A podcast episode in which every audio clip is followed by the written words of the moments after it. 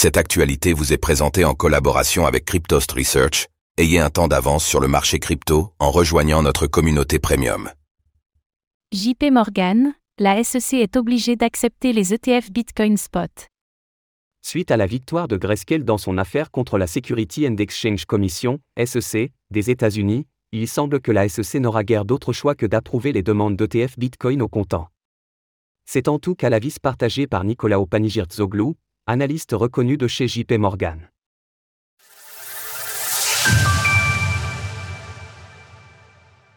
JP Morgan mise sur l'approbation d'un ETF Bitcoin Spot. Alors que les demandes d'ETF Bitcoin au comptant, Spot, pleuvent sur la Security and Exchange Commission, SEC, celle-ci a récemment décidé de s'offrir du temps supplémentaire en repoussant une première fois la série de demandes. Néanmoins, pour les analystes de JP Morgan, ce n'est qu'une question de temps avant l'approbation du premier ETF Bitcoin Spot par le gendarme financier des États-Unis. En effet, la semaine dernière a été marquée par la victoire de Grayscale dans son procès l'opposant à la SEC. En effet, un tribunal fédéral a jugé que le rejet de la demande de Grayscale de convertir son GBTC en un ETF Bitcoin Spot n'était pas suffisamment justifié. Le problème dans l'argumentaire de la SEC, tel qu'il a été pointé du doigt par le tribunal, et qu'il n'y a aucune raison d'autoriser les ETF Bitcoin basés sur des contrats à terme, futurs, mais de refuser les ETF Bitcoin au comptant, spot.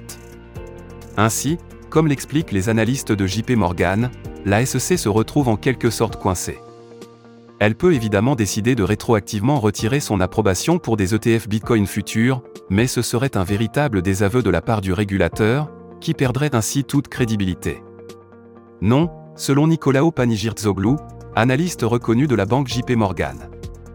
Il semble plus probable que la SEC soit obligée d'approuver les demandes d'ETF Bitcoin Spot qui sont toujours en attente.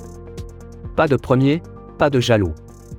Comme expliqué plus haut, la SEC a récemment décidé de repousser les demandes d'approbation d'un ETF Bitcoin Spot déposé par BlackRock, Invesco ou encore Fidelity. Pour les analystes de JP Morgan, cela indique une volonté du régulateur d'approuver simultanément les différentes demandes d'ETF Bitcoin au comptant plutôt que d'accorder un avantage au premier candidat. C'est un phénomène assez logique, le premier arrivant sur un nouveau marché récupère la majorité des parts, tandis que les suivants se partagent les miettes. Ainsi, donner l'approbation du premier ETF Bitcoin Spot à l'un des demandeurs reviendrait à lui offrir le monopole sur un plateau d'argent. Pour, ce serait également une bonne nouvelle pour les investisseurs.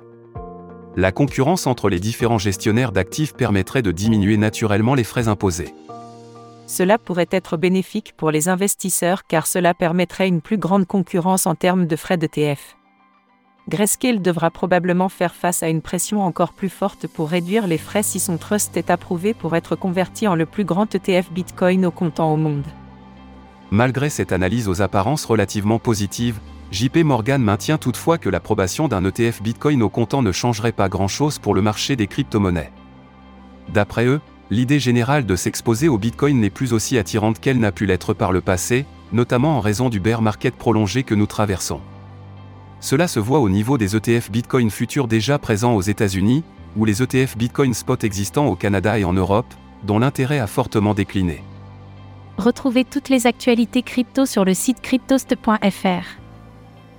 Thank you.